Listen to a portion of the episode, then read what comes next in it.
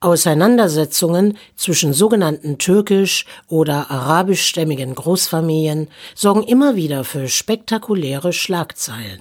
Sei es nun ein Raubüberfall auf das KDW, der Diebstahl einer Goldmünze oder andere Gewalttaten. Immer wieder ist von Parallelwelten und Clankriminalität die Rede. Doch was verbirgt sich hinter dem Begriff Clankriminalität wirklich? Das Land Berlin begegnet diesen kriminellen Strukturen auf eine besondere Weise.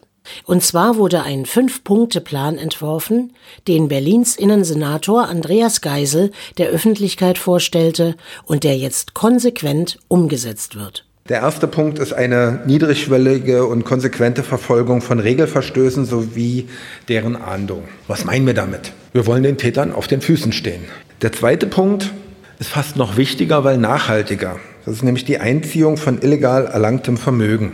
Dazu ist bei der Staatsanwaltschaft Berlin eine extra Abteilung neu gegründet worden und die sind ganz gut tätig. Berlin hat 77 Immobilien, sogenannte Clan-Immobilien, beschlagnahmt. Kürzlich kamen noch 350.000 Euro Mieteinnahmen aus diesen Immobilien hinzu.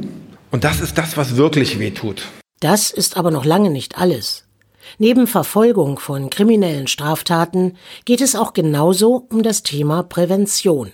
Da komme ich auch schon zum dritten Punkt dieses Fünf-Punkte-Plans. Das ist die ressortübergreifende Zusammenarbeit. Dass das Finanzressort, das Justizressort und das Innenressort sich gemeinsam hinsetzen und sagen, wir stimmen unsere Aktivitäten aufeinander ab. Wir arbeiten jetzt Hand in Hand. Wir legen unsere Informationen zusammen und vor allen Dingen übertragen wir das in den Alltag. Der vierte Punkt sind dann verstärkte Gewerbe- und Finanzkontrollen.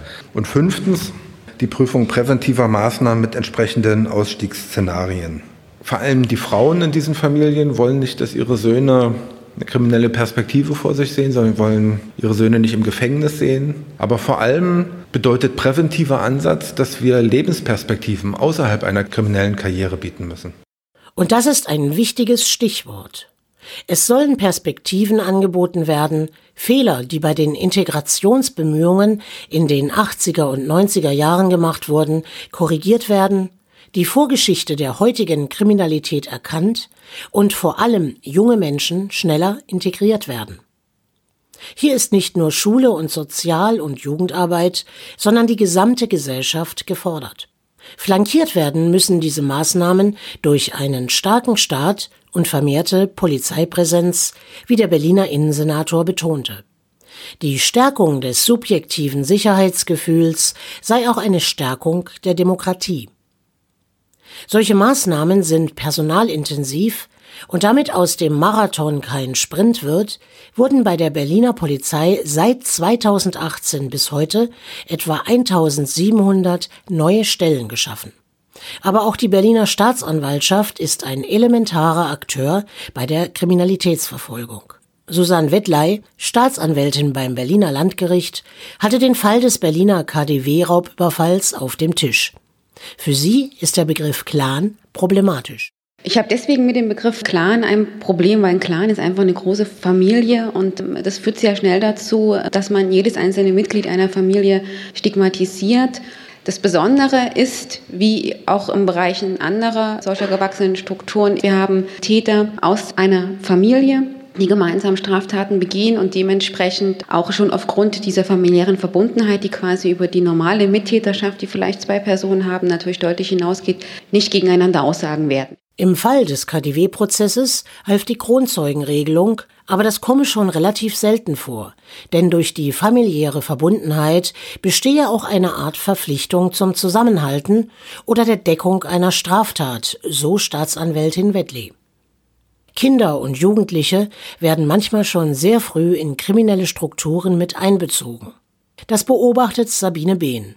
Sie ist neben ihrer wissenschaftlichen Tätigkeit Vorstandsmitglied von Madonna Mädchenkultur, einem Verein, der offene und mobile Kinder- und Jugendarbeit und Familienberatung in Berlin-Neukölln leistet. Clanstrukturen betreffen alle Kinder und Jugendliche, die in einem Kiez aufwachsen. Wenn Kinder und Jugendliche mitkriegen, dass in einem Kiez sozusagen manche doch mehr Macht haben als andere, weil sie bestimmte Familien im Hintergrund haben, wenn solche Machtstrukturen etabliert sind, dann gibt es für diese Kinder und Jugendlichen zwei Wege. Entweder man positioniert sich wirklich dagegen, das erfordert viel, oder man schließt sich dem an. Wir erleben immer wieder, dass Kinder, Jugendliche mit einbezogen werden. Das fängt an mit kleineren Sachen, willst du mal ein bisschen Geld verdienen, nicht, hier müssen Drogen transportiert werden. So können dann Jugendliche auch in die Kleinkriminalität und später in die Delinquenz abgleiten. Es geht nicht nur um diese Familien, sondern sozusagen im Sozialraum, im Kiez zieht das dann weitere Kreise. Wie kann man gegen diese Strukturen vorgehen?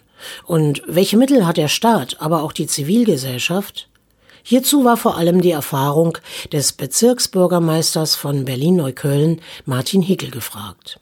Was uns aber tatsächlich im Bezirk immer hilft, dass wir schon sehr offensiv auch von Clankriminalität reden. Und ich möchte es hier auch bewusst so benennen und ganz einfach aus dem Hintergrund, dass es nichts mit Diskriminierung zu tun hat, sondern eher was mit Strukturen zu tun hat.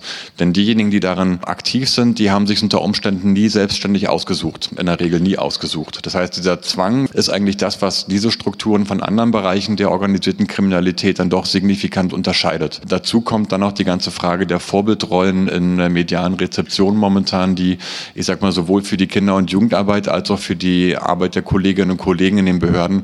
Es ist kein Rückenwind, der da irgendwie äh, den Kolleginnen und Kollegen da ähm, hinten reinbläst, sondern unter Umständen dann eher ähm, Gegenwind an vielen Stellen. Das heißt, man muss schon frühzeitig, also bereits bei Kindern anfangen, die vom Familienclan vorgegebenen Strukturen zu unterlaufen und Alternativen anbieten.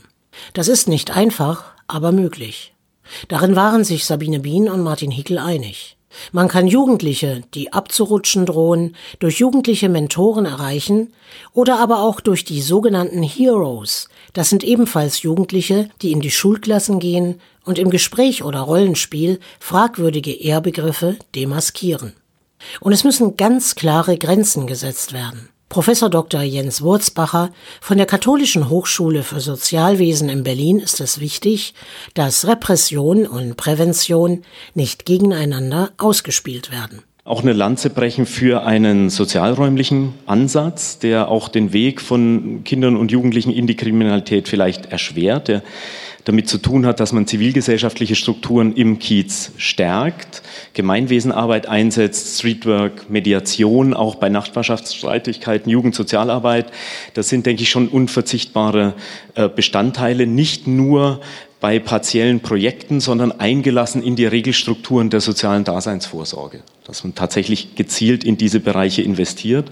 Auf kommunaler Ebene ist das kompliziert, insbesondere bei der offenen Kinder- und Jugendarbeit, weil das keine Pflichtleistungen nach dem SGB 8 sind, sondern es sind freiwillige Leistungen der Kommune und das ist davon abhängig, ob der kommunale Haushalt eine freie Spitze hat, die man auch äh, politisch dafür einsetzen möchte. Darüber hinaus appellierte Wurzbacher an die Politik, die Situation an den Schulen genau zu analysieren, nämlich inwieweit hier Werte vermittelt bzw. patriarchale Wertebegriffe nicht hinterfragt werden.